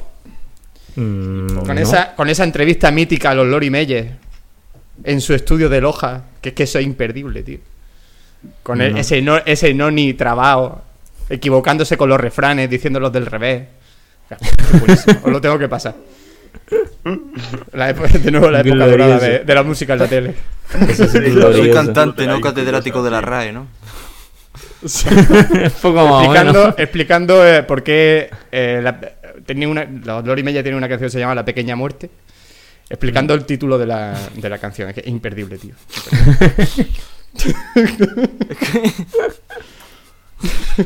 Bueno. Puto Tendría que ser para verlo, vamos. Yo. Las que he visto, para mi desgracia, han sido las de A Todo Gas hasta la sexta. Eso digo yo, tío. gracias, pero si lo has elegido el tú, cabrón. Explica el por Eh, qué te pusiste- no lo sé, te- te porque- echaste cojones de verte todo a todo gas. Hubo un momento Yo las que me ver. acabé. ¿Cuál me recomiendas? acabé. A ver, las primeras están. Y ahora os lo voy a explicar. Eh, yo me acabé la serie de Devs y ahora, por lo que había, pues como que no tenía ganas de seguir con Westworld ni con tal. Y dije, pues bueno, vamos a ver si hay alguna película en Netflix y tal. Y vi que estaba prácticamente, o que está prácticamente toda la saga de A Todo Gas. Y dije, mira, digo, yo en su momento vi hasta la tercera, digo, no he visto más. Nunca de A Todo Gas. Digo, vamos a verlas todas del tirón y, y a ver qué es lo que sale, ¿vale? Entonces, eh, me vi en un día como la primera y la segunda, que eran las que habíamos visto prácticamente todo desde que somos chicos, porque son las que más veces han puesto en la tele y tal. Que esas, como películas de coches, de carrera, no están nada mal, están muy bien, obviando que tienen coches que son hipercantosísimos de la muerte. ¿Por qué? ¿Qué tendrá Porque- de malo? Vamos, el, el Skyline plateado y azul de a todo gas 2, buenísimo. Eh, sí. Y a mí me buenísimo. gustaba más el y, y Lancer, también, que era amarillo. ¿Tú te acuerdas de este, el Mitsubishi que era amarillo? Sí, y luego el otro que hay rosa y otro que hay naranja fosforito. No, son coches preciosos que tú llevarías a tu el casa. Toyota O sea, el Toyota de Toretto sí, a ver, pero un coche de 200 que salen en la película. O sea, son películas que están orientadas al mundo del tuning. Entonces, obviando que los coches son más feos que pegarle a un padre con los parámetros de hoy en día, ¿vale? Las películas son películas dignas de carrera, ¿vale? La tercera, cuando la vi, fue como... Eh, oh, fuck. ¿Qué acabo de ver? Esa es la de eh, Tokyo Sí, Race. esa no tiene sentido ninguno, porque encima es como se van a la otra punta del de 40 planeta. años, ¿no? Sí, se van a la otra punta del planeta y encima es como que está encuadrada en el futuro. Porque luego la 3, la 4, la- o sea, la 4, la 5 y la 6 ocurren antes que la 3. Y se hicieron como mm, casi 10 años más tarde. o sea, la última se hizo casi 10 años más tarde. Entonces, es muy raro. La 4, eh, que es como a todo gas, eh, como que vuelven o algo así. No sé. Mm. Eh, esa se parece en cuanto a trama muy mucho a la, a la primera. O sea, vuelve a retomar un poco eso y se agradece porque está bien. Pero ya la 4, o sea, la 5 y la 6 Mm. eh, meten a The Rock y evolucionan de eh, a todo gas, hacen una mezcla con Ocean's Eleven y terminan en eh, G.I. Joe. O sea, eh, es, es una cosa muy rara, ¿vale? Eh, a ver, son películas de acción disfrutables como palomitas, ¿vale? O sea, la ves y te olvidas de ellas. Pero son muy raras porque se olvidan, o sea, abandonan los coches tuning, que eso está bien, pero también abandonan las carreras. O sea, ya deja de ser mm, carreras como tales, persecución, eh, bombas nucleares, salvar al planeta, eh, no sé, tiene como una serie de cosas que es como decir, pero vamos a ver, ¿qué estoy viendo? ¿Pero esto qué cojones? Entonces, no lo sé. Y Vamos, es que me queda ahora estoy mismo... leyendo la, la, sinopsis y, y- y es flipante, tío. Es que, lo, es Sí, que sí. la evolución es tal y como la acaba. Es- Empieza rollo. es que empiezan- quitando, mm, El- la quinta, claro, tú, tú piensas que la quinta empieza otra vez como siendo películas de carreras, de Sí. tal.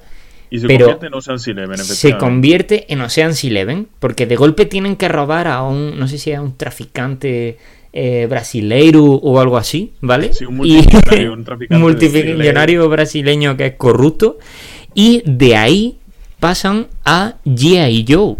O sea, que Sí, es ya como cuando decir... Ya estamos en las 7, en las 8, ya esto es todo, ya es. uf. Y luego, es lo que te digo, la 7 mm, la tengo pendiente porque es que ya cuando vi la 6 fue como decir, pero, pero, pero, pero Dios mío, pero Dios mío que estoy viendo, pero vamos a ver.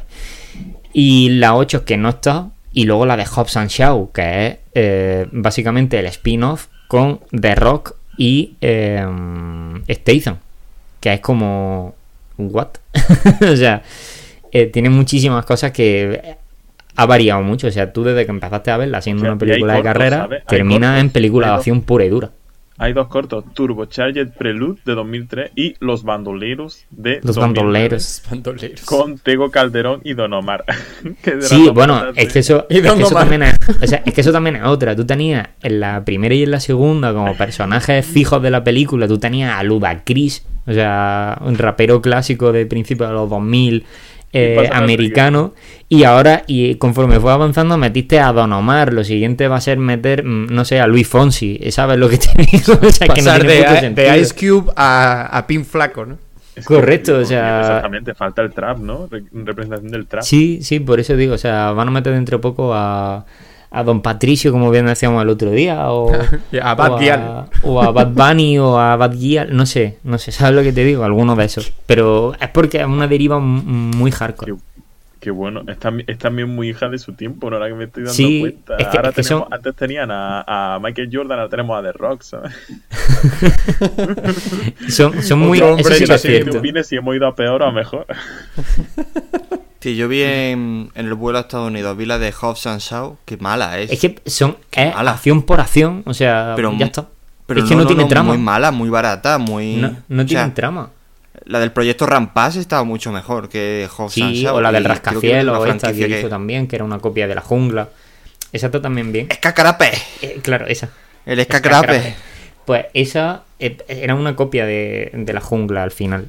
Pero, pero tú ves luego las de A Todo Gas y es lo que te digo, se nota que abandonaron lo de las carreras y dijeron, no, hemos encontrado nuestro camino. Y en mitad de ese nuevo camino dijeron, espera, espera, hemos encontrado otro nuevo camino. Un atajo.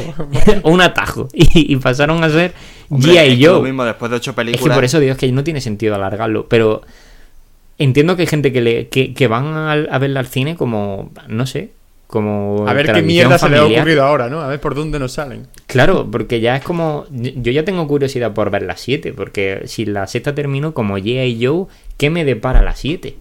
Yo ya ¿A dónde espero, pueden derivar, no? Qué ¿A dónde fantásticas Claro. aventuras. yo me ya espero que la película. 9 o la 10 incluya a gente con superpoderes. Es lo que me queda. Entonces, Poder, porque creo que los metan Claro. en, el, en el UCM, ¿no? Esta serie Claro, yo creo, yo creo que ya su objetivo es terminar de formar parte del UCM y de hacer una mezcla y abarcar todos los, todos los géneros posibles de cine. Les queda el western y el cine de terror. Y ya El con eso lo western tendrían sería todo. una. Como los podía ser una peli precuela con Claro. carreras de carro o de caballo. Tuneado. Claro. Oh, sí, por favor. Hacer Sal- otra vez saltando, Benur, saltando eh, acantilados. Ben-Hur en el siglo XXI con coches tuning, eh, Toreto haciendo de Ben-Hur, eh, Mesala siendo eh, de Rock y eh, no sé, y Leti haciendo de la, de la novia o mujer de Ben-Hur. Y, y ya está. Y el Salvador al que mm, aclaman con la cruz eh, sería este que se murió, eh, Paul Este Walker. murió, Paul Eh, Walker. Paul Walker, alguno de sus hermanos poniendo la cara encima de Paul Walker. Eh, La- sería la- posible. Las cuadrigas con, con turbo, ¿no? Con, Claro, con, con nitro. nitro. y. Va por la vuelta 300. Mira, pero por las paredes del, del coliseo. Ahí. Claro Haciendo ahí, que. eh, Y, el y que hicieran un símil entre el NASCAR y las carreras de cuadrigas. También sería glorioso. NASCAR. Una Claro. mezcolanzadito guapa, ¿eh? Claro. Si es que eso está todo pensado. Si Como, que, echarle, como echarle curry a la magdalena, ¿sabes? por eso digo, a mí me queda por ver eh, la séptima. Y luego, bueno, las demás, conforme las vayan estrenando en alguna plataforma, pues ya la iré viendo.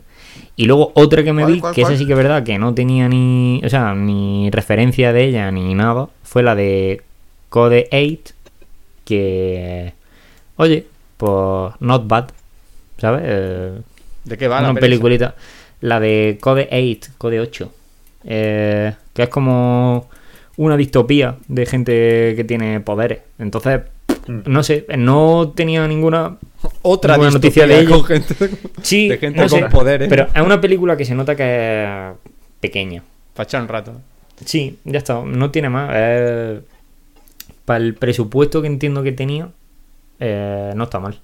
O sea que. Pues yo me vi ayer por Corroso. Muy chula. Porco Rosso, ah, muy bueno. Mejor el. No ¿Cómo se dice? Mejor la forma que el fondo, pero. Muy chula, muy chula. No, pero mola un montón. Los aviones, la. Sí, es sobre todo el retrato de los aviones. Y como, bueno, Hmm. eh, se ve que es de las primeras películas de Miyazaki y em, el entorno muy europeo, como él acostumbraba a hacer, ¿no? Con Marco, con Heidi. Hmm. Y eh, sobre todo el, el tema del retrato de los aviones. La peli va entera de los aviones, el protagonista son los aviones y mm, es que no me acuerdo si él, él era delineante de aviones o el padre tenía algo que ver con los aviones. De- él tiene una fijación con los un aviones. taller, ¿no? Porque de hecho la última película se le Sí, dedica cero, al cero japonés. Pero Y luego, y luego también el, eh, todo el tema, bueno, casi todo lo que hace Miyazaki tiene mucha parte de maquinaria, Sí. de tal, y se nota que, que le gusta mucho el rollo steampunk y es porque tiene un conocimiento, o entiendo que tiene conocimiento acerca de maquinaria o de cómo... que no, no me sé bien ahora qué hacía. disposición. Ahora resulta que Miyazaki era ingeniero industrial. Su ¿no? padre era el director de Miyazaki Airplane, que construía timones para aviones de combate durante la Segunda Guerra Mundial. Eso. Claro, tiene. Entonces, pero que esa yo la vi cuando empezaron a poner las películas de En Netflix. del estudio Ghibli en Netflix fue de las primeras que vi porque la tenía pendiente porque no era la que nu- nunca había encontrado hasta- sí, muy la simpática, muy para niños. Y está no bien. tan adulta como Sí. Mononoke o eh, yo qué sé, la tumba Mm. de las luciernas. Ah, que yo también vi la de la princesa Kaguya. Uf. Muy chula. Ah, esa no la he visto yo. Chulísima. Mm, chulísima. Chulísima. Es de la otra parte de Estudio Ghibli, de Takahata, el que se murió. Muy Sí. chula. Es otro estilo, obviamente. Pero muy Sí, chula. sí. Del deprimido. Del deprimido. Del deprimido. Bueno, eh, Miyazaki también está deprimido, De- ¿eh? Bueno, Pero el De- otro de- tiene- del más está- es- es deprimido más profundo es que si veis el documental Joder, es que ese para de- cortarse las venas, no me jodas. Hay un documental en YouTube que es el estudio Ghibli, el castillo de las ilusiones o algo así. Y bueno, bueno, Miyazaki está a- al borde de tirarse un tiro. Y el otro directamente es que decía que no iba a acabar la película nunca. Pobre tío. Joder, Miyazaki, Miyazaki estaba en la del viento se levanta, esta del cero japonés, y el otro estaba en la de la princesa Kaguya. Y el otro llevaba ya un retraso de un año o así. Decía, es que me da la sensación de que no la quiere acabar. Me da la no es sensación que no de pueda, es que no quiere quiere Me da acabarla. la nariz. Me da la nariz. Y, sería glorioso decir, no, es que me queda el final, pero es que no quiero. y ya. O sea, la enseñanza esa de. Ya por la enseñanza de mejor sea un cerdo que un fascista, ya merece la pena. O sea, para que vean todos los niños a quién no hay que votar. Pero esa, esa película, a ver, tiene además luego muchos guiños. Y yo creo que es como la que empieza a formar un poco el, el universo mágico de este Mm. tío. Porque un cerdo en mitad de gente normal y corriente. No, es que me convertí en un cerdo. Por, no sé, era súper. No se explica bien por qué se convirtió en cerdo. No, Es que son Pero- puntos de la no historia sé, que están como mola. inacabados. O sea, se ve que el tío se convirtió en cerdo, pero no lo explican por qué. Luego se vuelve a Pero reconvertir creo- en hombre al y no final- sabemos por qué. pero yo creo que eso es porque no te. ¿Sabes lo que te digo? Tampoco te aporta. Ya, yo creo que es, un- pues, un es algo- deliberado, ¿no? Que tampoco es lo Claro. importante. Pero no sé, ya que lo planta, explícalo, coño, yo qué sé. Es que al final le da un beso a la chica y se vuelve hombre y... ¿Pero ¿y por qué? Si ya le había dado un beso antes. A lo mejor forma tú, parte de ¿pero ese qué está universo y ya está. ¿eh? Eso, Sí. eso es así en ese universo y no tiene por qué explicarse porque es, Magufi- lo- es la Magufi, norma. del bueno. Sí, es que no. O sea, no tiene otra descripción, es un McGuffin y ya está. Pero, no sé, es una película bastante simpática. Dentro de las de Ghibli, que aparte que las de Ghibli son todas maravillosas, son Y además súper eh, feminista, ¿no? Llega un momento en el que Mm. le tienen que reparar el avión y dicen, la mecánica es mi, es mi nieta. Y dice, ¿cómo? ¿Una mujer me va a reparar a mí el avión? Ni de coña. Y al final, todas las que reparan el avión son mujeres, todas. Dice, son las mejores. no sé- y, y- y es verdad que Ghibli, o sea, Miyazaki en todas las películas mete a, a, a las Sí, mujeres como fuertes, Las personajes protagonistas fuertes suelen ser. sin Mm. caer en la condescendencia masculina. ¿Sabes lo que te quiero decir? Son fuertes Sí. por ellos mismos, Sí, no sí, necesitan de... De hecho, siempre es al revés. Es el personaje masculino el que depende del femenino. El que necesita del femenino. Sí, en la de la princesa. En No. Mononoke, eh, ella es la prota. En el viaje de Chihiro, por ejemplo, Chihiro. es también así. Sí, sí, sí, sí. En el castillo ambulante, igual. Es la chica la que... El motor de la película. En fin. Que la gente vea. Pues es eso. Y tú, que se nos va la hora. Por- Última recomendación. Es eso. Por si digo por si nadie en el mundo había recomendado las pelis de Estudio Ghibli, que creo que a lo mejor este es el primer programa que... Igual es en el primero en el que hablamos de ella, igual, ¿no? igual estamos siendo pioneros, claro. Pues bueno, breve reseña vuestra rueda, Teo. Yo es que ya te digo, me he dedicado al revival, pero del bueno, ¿sabes? A revival del bueno. He visto, por ejemplo, peli que no había visto, he visto Coco de Pixar, que, que va a ser un mojón y Muy chula. me encantó. No, es preciosa. Eh, muy chula, muy, muy chula, la verdad me sorprendió para bien eh, y súper ingeniosa. Luego hemos visto, conseguí que mi novia viera Matrix, que ver Matrix en un, un confinamiento siempre está bien. Eh, he vi- eh, Cosa mala. claro, tío, y ahora eh, le he convencido incluso para ver las dos siguientes, la trilogía. Eh, no, no le haga eso, por Dios. No, le haga eso, malas, tío. Yo defiendo No. las dos siguientes de Matrix, no son No, malas. que va, el CGI no son canta, malas. sí, Hombre. el CGI canta un montón. Por bulería. Pero que es un poco tío, del de año guion 99, también. ¿qué coño esperas? Pero no son malas, tío. No llegan a ser malas, son decentes. No llegan al nivel de la primera, pero son decentes. Tienen escenas muy buenas. Y yo, Ah. Matrix es un peliculón, se mire por donde se mire. Madrid, Madrid sí, pero las dos No, secuelas. Matrix sí. son Ah, la basura. Bueno, Revolution y la otra. bueno. Y luego, bueno, también otra peli, tío, que yo de hecho no había visto desde el estreno. Que me acuerdo, fue con vosotros, puede ser con vosotros, que ayer vimos La La Land, que yo la he visto, esa es la segunda vez que la veo. No, yo tú la he viste antes desde que la vi en el cine. Además la vi en un estreno, en plan... mm, y me acuerdo que dije, tío, no, me- la primera media hora es genial, que la primera media hora es, es deliciosa. Y, pero luego baja un poquito y uf, me- ayer la vi y me, me, re- me, re- Es un musical. me reinvento. Ay, no, me reinvento no. Coño, no me Me no reafirmo. Me Me reafirmo. reafirma coño. y te Me reiteras. reafirmo en que, en que me encanta. Que es, no la- es una peli bonita, es puro cine, es peli bonita. Yo- es que es bonita. No tiene ningún otro fin que sea ser bonita. Pero, Claro, ser pero bonita. a mí lo que a mí lo que me gusta de esa película es que justamente se folla los finales de todos los musicales. O sea, es como decir, Claro. termina bien porque es un buen final, pero no es el final que a ti te gustaría.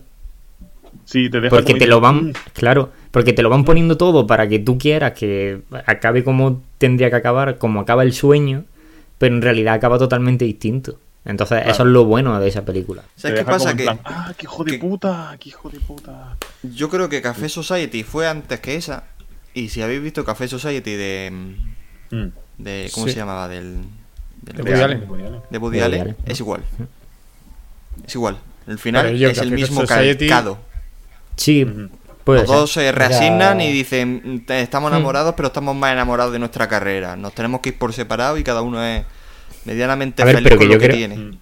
Es que yo creo que evidentemente eso no es un final original. O sea, me refiero que, que eso yo estoy convencido que lo hemos visto más veces en el cine, incluso en películas Sí, clásicas. ver, la- lo la que no pasa, lo que inventa pasa, nada. claro, lo que pasa es que te lo hacen tan bien o tan bonito y, y a un final que aunque no es nuevo, no es normal verlo, porque lo normal No es es, lo que todo acabe súper mm, happy guay de la muerte, súper mm, rosa, pomposo y tal. Y, y en este caso no. Entonces eso yo creo que es lo que choca más. Porque aunque que, tú claro, estás, momento- aunque no es nuevo, no estás acostumbrado. Claro, el momento Claro. en el que Mía le dice el novio ahí rico, bueno, dice, nos quedamos a otra. Y creo que todo el mundo esperamos, no, en plan, que si se quedara o que mandara al tío a la mierda y dice, no, no, no, vámonos. Y ahí es cuando dice, ah, coño, que esto es, que el final no va a acabar como yo esperaba. También se nota que al ser el género que es, tío, es que le permite a Chaser, pues claro, hacer todos los truquitos de cámara, hacerlo todo bonito. Claro. Es todo muy bonito, la definición de la peli es bonita. Eh, es dif- para disfrutarla. Sí, Y sí. cine, Es una película cine, que, me encanta. que tiene eso, que si te gusta el género musical en general o si te gustan las películas así de toque más romántico, es una película preciosa. O sea, no tiene Es más. bonita. Es que yo creo que a poca gente. A ver, te puede no gustar, pero que no te parezca bonita, de peli de. "Jo, que es bonita, es que, que es de disfrutarla, no tiene. Que Mm. luego no, no te aporta nada, no te aporta absolutamente nada. No aporta absolutamente nada, no tienes que pensar en nada, simplemente qué peli más bonita acabo de ver, ¿no? Sí. Siempre es recomendable verla todas las veces que se te ocurra. Que yo me acuerdo que yo esta- cuando hice yo el cursito este de cine, que lo hice en La Madraza, allí en Granada, estaba justo Mm. recién estrenada, nos metieron una tralla de musicales, a destripar musical y nada, está inventado, por supuesto. La mítica escena del principio está inspirada en tal película, esto está inspirado en tal película. Ya te digo, una película que no inventa absolutamente nada. Ah, por eso. Pues bueno, Teo, ¿y tú qué has visto aparte de The Last Dance? Aparte del último baile, eh, me he visto unas cuantas cosas, pero voy a ser breve y conciso. Eh, ¿Tú has visto Coco, eh, Jesús? Yo he visto Onward. Onward. ¿Dónde la has Ah, visto, tío? Está en Disney. La ¿no? he visto en Movistar. Sí, está en Disney. No, no, Ah, en uh, Disney no vale. está. En Disney no está. La he visto en Movistar. Movistar Plus. Claro. Ah, en Movistar. Yo sí que la he visto en alguna plataforma. Digo, yo, pues yo estaba convencido que era en Disney. Tío, ¿cómo Eh, es posible que no esté en pues- Disney? Mm, ¿Cómo dice? derechos de distribución. Pero qué de- derecho, a si es de. Disney. O sea, vamos a ver, ¿para qué Pero está Disney no, Pixar, ya, yo enti- entiendo que deberían tener la, plataforma, pero bueno, a lo mejor está hay algún vacío legal por ahí y no pueden tenerla aún. Bueno, tú dale, dale, dale, Eh, dale, tío. El caso, que la peli muy recomendable, como siempre, mm, todo lo que viene de, de esta factoría, o casi todo lo que viene de esta factoría. En este caso, eh, se centran más en las relaciones... El trasfondo que yo saco de esta peli es más la sensación o la búsqueda de lo que no se ha tenido. Así, lo, así lo definiría yo. Porque los protagonistas de la peli, que son dos elfos, el, el universo en el que está ambientado es un universo un poco así... Es un universo moderno, pero que sigue teniendo tintes medievales, medievales y hay pues, un montón de, de seres mitológicos, hay elfos, etcétera. Pero la magia ha desaparecido, es como muy típico de, de Pixar.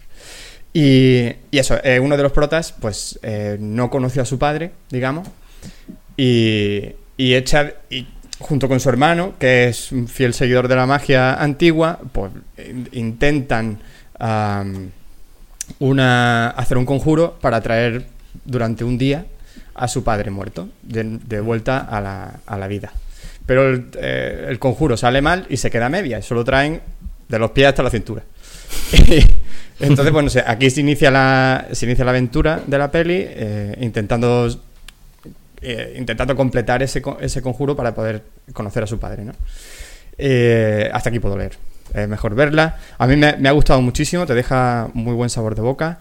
Eh, tanto la, animación como siempre excelente, el diseño de his- cómo se va desarrollando la, la historia, que no tiene, no se sale del viaje del héroe clásico, pero te mantiene pegado a ver que a, la película para, para ver lo que pasa. Y, y sobre todo lo que más me ha llamado la atención es la banda sonora, porque tiene guiños muy épicos y recordables eh, durante la película. Hay un momento clave que con un, pues, con un, con un pequeño tema de, que dura un minuto, está hecho expreso, expresamente para la, la peli, que es puro morricone, de verdad. Eh, eso por un lado. Y luego me he visto una serie en Amazon Prime que se llama Upload. Y, y la premisa esta de la- la, Esa es la que me dijiste el otro día, ¿no? Sí, la premisa de la peli es que la sociedad ha avanzado lo suficiente como para poder descargarte eh, dentro de un mundo virtual, como ya veíamos en, en San Junípero, ¿no? En el capítulo de San Junípero de, de Black Mirror. Eh, pues eso, el, el protagonista de esta serie eh, se debate entre la vida y la muerte, o eso nos hacen creer, y decide, decide descargarse a este, a este, a este mundo de los Sims, porque son los putos Sims, tío. la vueltita, eh, ya de por sí es interesante la premisa que te dan, porque la muerte es un poco relativa ¿no? en, esta, en esta realidad. Pero la vuelta viene cuando el prota no consigue recordar ciertas cosas de su, de su vida. Ah, es muy curioso porque dentro de, las, dentro de este mundo puedes comunicarte con los, con los vivos. Es como, si- es como un más allá, pero que puedes seguir hablando con la gente que sigue viva. Súper raro.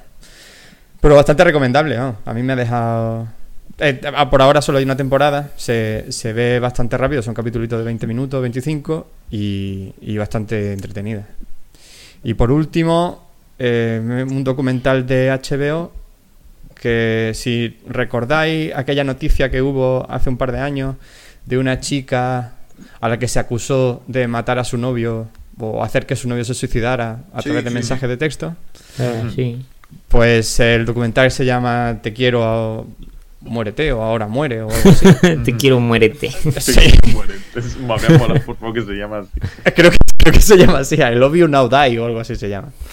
Y eh, son solo dos capítulos el documental, es un miniserie super mini, de una hora cada uno, donde cubren el, el proceso judicial ¿no? del caso.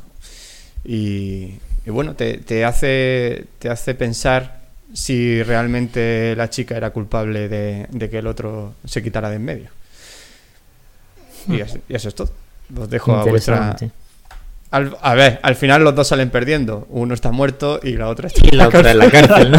Están perdiendo, uno está muerto. La moraleja es no lo intentes, todo saldrá mal. Simplemente, simplemente a ver, como nos, nos- nos muestra que si nos quedamos solo con la opinión de, lo, de la versión que nos dan los medios, estás perdiendo mucha información. Y aquí ahondan un poco más en, en el caso, cuál era, cómo era la relación real entre ellos dos, porque eran una pareja que vivían en ciudades distintas, aunque solo estaban separados por 60 kilómetros o así, eh, y solo se vieron cinco veces.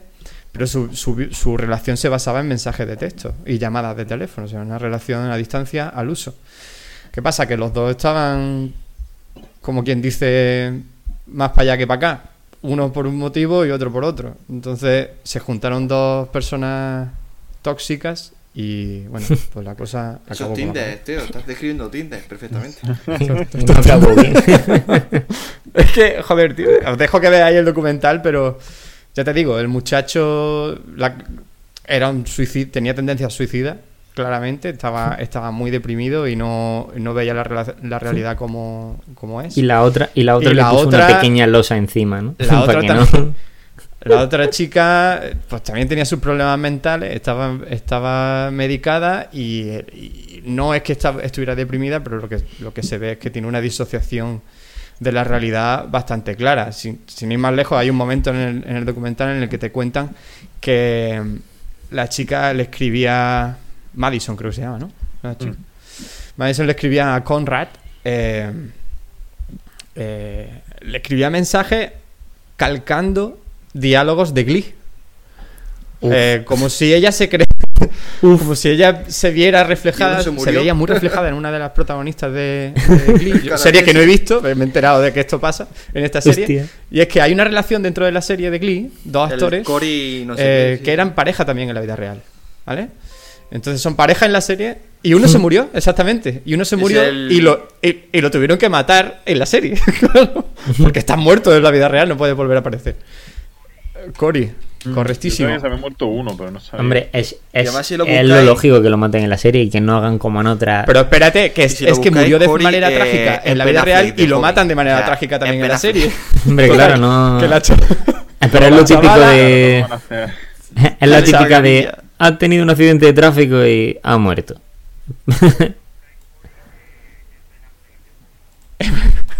El hermano, el hermano, ¿no? El de Manchester con- eh, frente al mar eh, es eh, Cory. Uf, Uf, una película, ¿eh? uf. Qué Total. ¿eh? Qué, El qué- qué manera de hacer que en dos horas no pase nada, ¿eh? Pues justo Javi, lo que, eso lo que es Manchester, maestría, ¿no? tío, para no hacer nada, ¿eh? Que digo, para terminar con el tema este, que, que no estamos alarg- que puede ser el programa más largo de toda la temporada. eh, la chica estaba tan. se veía tan reflejada en, la, en el personaje de Glee que, que eso, que replicaba los diálogos. sin venir a cuento, además, es que sin venir a cuento le mandaba mensaje a Conrad, palabra por palabra, lo que acababa de decir la, la, per- la- la personaje de, la serie o en las ruedas de prensa que dio posteriormente, después de la muerte de, su pareja, es que le replicaba palabra por palabra los mensajes. Yo, si llego a ser yo la otra persona y digo, ¿qué, qué, qué cojones? es que venían de la nada, palabra por palabra los diálogos. O sea, que los dos Hombre, estaban por supuesto que acá, ya Que los dos estaban encrillados, ¿no? Al final. Se, se podía haber ahorrado ese mensaje, ¿no? Se podía haber gu- guardado ese último. ese, ella ese último el clavo. Bueno, pues, que lo que hizo pues, bueno pues yo creo que no Yo, Yo sin creo que no. el documental voy a dar mi opinión. es que ese me- ese mens- ese mensaje es es en Yo, el sin haber ataúd el ¿no? documental voy a dar mi opinión. Ese mensaje eh, fíjate eh, si ves el documental dicen porque bueno a lo mejor esto está sesgado a saber quién ha quién ha puesto pasta para esto Eh, ese mensaje de te quiero ahora muérete no, no lo llega a escribir nunca. Ni tampoco llega a escribir lo que se dijo de que el chaval se bajó de la furgoneta porque no lo veía muy claro y ella le insistió en que se volviera a meter. ¿no? Tampoco, tampoco, tampoco, se lo, tampoco se lo puso por mensaje. Es una cosa que ella le dijo por teléfono. Ella cuenta que le dijo, pero no queda reflejado en los. Porque, claro, ellos tienen el registro. Es una cosa que cuentan Buah, que no se había visto sexting. nunca antes en un caso como este. Es que tienen todo el historial de mensajes que habían tenido durante ese tiempo que duró su, su relación. Tienen todo por Hay escrito. mensajes que dan Salvo papá. las llamadas por teléfono, todo, todo lo tienen. Vaya Llegará. sexting, ¿eh? Eso. Ahí, ahí, ahí, Ahí hay bondage del bueno, ¿eh? Ahí hay sadomaso. ¿eh? Ahí hay vicio. Ahí hay vicio. Ahí, ahí el vicio del bueno. Ve- Muy recomendable, muy recomendable. Cronótico resultado. Te deja, Ok. a ver, te, deja- te da que pensar. eh, Pues- Es curioso. Un Buen thriller thriller, erótico, sí. como el que quiere hacer Homer Simpson, ¿no? Con erótico resultado. Pues bueno, chavales, vamos a ir cortando Mm, después de, estas, de recomendaciones, correcto. Así que me alegro de escuchar, nos volvemos a escuchar en unas semanitas. Un ya guapo. puedan salir a la calle. Ah, no, que vosotros no podéis. irá a salir. rueda a su casa. Parecía que sí, pero que nada. puede. Hijo de puta. Lo sabremos. sí. Soy Ya el único que va a poder salir la semana que viene. Pero no puedes venir aquí. Eso también Venga. es verdad, tampoco me pierdo La semana nada. que viene. Claro.